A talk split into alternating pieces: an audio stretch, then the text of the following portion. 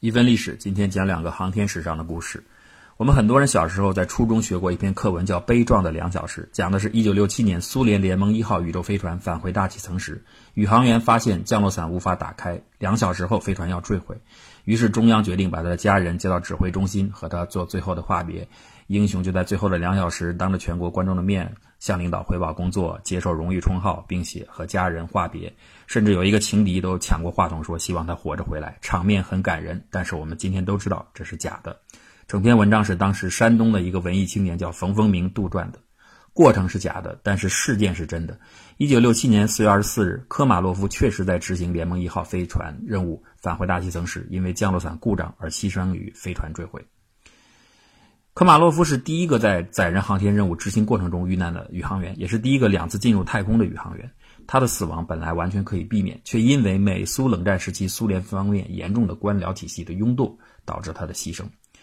据传记作者记载，当时苏联打算在与美竞争当中率先实现太空接力，就是先用飞船把一个宇航员送到太空，再用另一个飞船把他接回来。科马洛夫执行这个任务之前，技术人员检查时发现了两百多处结构性问题，会给飞行带来巨大风风险，但是没有人敢向上面报告。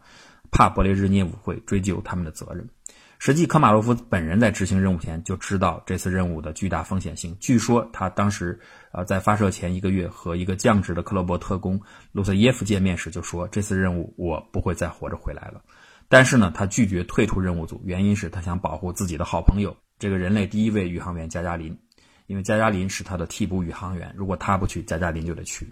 最后呢，仓促的发射果然出现了很多问题。啊，返回时降落伞出现了致命故障，最后科马洛夫乘坐的飞船坠毁在俄罗斯的平原，飞船完全被撞扁，缓冲火箭也发生了爆炸。人们在废墟中只找到了科马洛夫的一个足骨，其他什么也没有发现。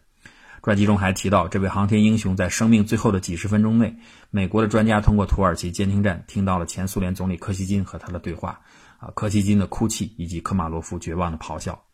不过呢，这个传记本身的细节的真伪也有很多存疑之处。历史学家目前并不确定科马洛夫最后到底说了什么，这个呢要等更多的资料解密后才能知道真相。但是这位航天英雄的伟大和巨大的贡献却不会被人们忘记。天后王菲演唱过一首歌叫《寒武纪》，在这首歌中突然会出现一些嘈杂的背景声音，很多人可能不太在意，即使注意了也不理会。这段声音其实就是科马洛夫在生命最后的时刻的录音。艺术家的用心，有的时候真的需要认真才能领会。二零零三年二月一日，人类历史上第一架航天飞机哥伦比亚号在执行航天任务后的返航过程中空中解体，七名宇航员遇难。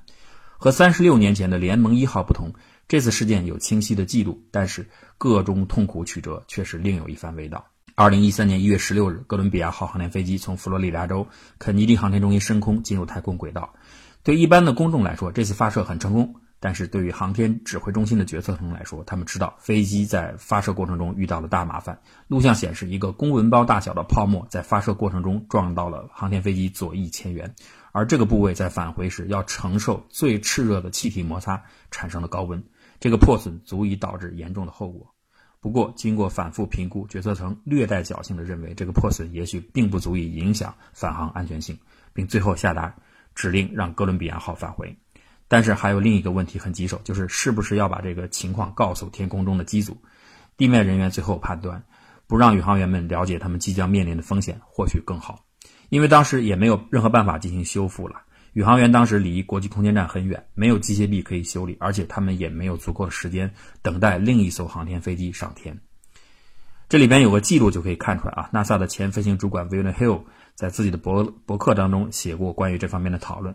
啊，他说有一个。飞行指挥 John Hubble 告诉他说：“如果真的发生事故，或许最好别让他们知道。我想他们也情愿蒙在鼓里。你不觉得在完成一个愉快而成功的飞行之后，回程时毫无预兆的死去，比明知一切却毫无办法，只能待在太空轨道上等待空气耗尽更好吗？”最终，机组在不知情的情况下走到了人生的终点。二零零三年，航天飞机在德克萨斯州上空解体。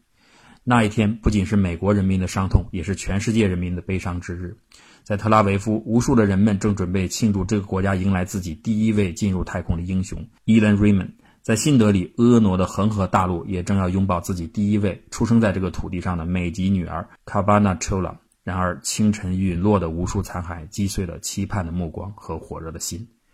回到那个时候，当任务中心确认航天飞机已经在德州上空解体之后，飞行指挥 Levy Chin 说道：“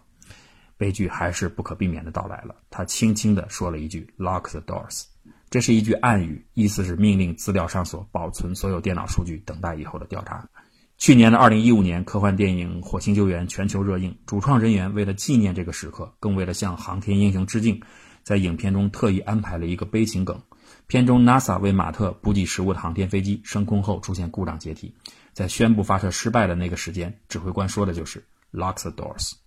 最后呢，我想重复一句美国总统里根在挑战者号爆炸后说的名言作为结束：“未来不属于怯懦者，未来属于勇敢者。”最后给大家播放一下王菲的《寒武纪》，看看最后那点录音的背景，你是不是能听出来啊？另外，请大家别忘了加我们的微信公众账号“谷歌古典”四个汉字，感谢大家支持。